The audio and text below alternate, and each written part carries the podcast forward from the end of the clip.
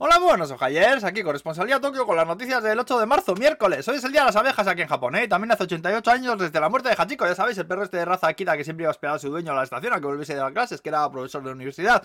Bueno, claro es que su dueño murió, sí, ya lo sabéis esto. Y el perrete seguía yendo a esperar todos los días y tiró nueve años yendo el perro, ¿eh? Además no es que estuviese allí siempre, sino que iba a esperarle a la hora que sabía que venía el tren, ¿eh? Joder.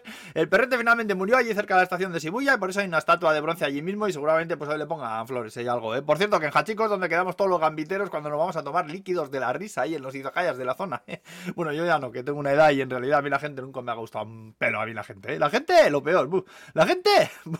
Bueno, vamos al lío. Una encuesta dice que el 86% de la población estaría muy preocupada por la posibilidad de que Japón entrara en un conflicto bélico. Si es que no me extraña, joder, con los vecinos que tenemos. Por un lado está el pelopanocha, el norcoreano, que está jodidísimo de la puta cabeza esa cuadrada que tiene, ¿eh? Y le faltan dedos para tirar misiles. Luego está Rusia, con lo que ya ha habido muchos, pero muchísimos jaleos en el pasado. Ya se le ve que están muy cuerdos también. Y China, que en realidad no hace nada, pero que el viejo que manda en Estados Unidos no deja de comerle la cabeza al presidente japonés, mal metiendo con que son una amenaza y tal. Por cierto, que justo ayer el ministro de Exteriores de China tuvo que hacer unas declaraciones donde advirtió a Japón que no se meta, ¿eh? Ningún jaleo con los yankees, ¿eh? Que no va con ellos la cosa. Vamos.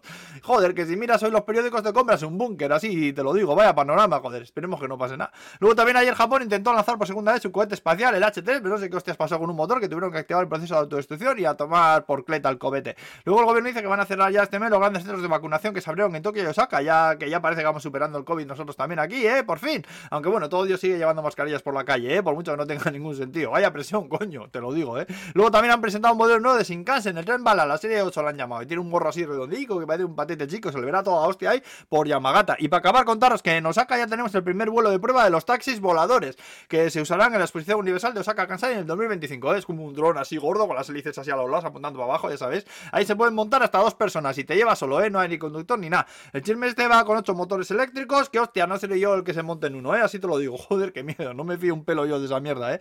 El vídeo es bastante impresionante, ¿eh? Eso sí, vaya movida. Echadle un ojo en la descripción del informativo de YouTube. Os pongo los enlaces, los enlaces siempre, ¿eh? Acordaos.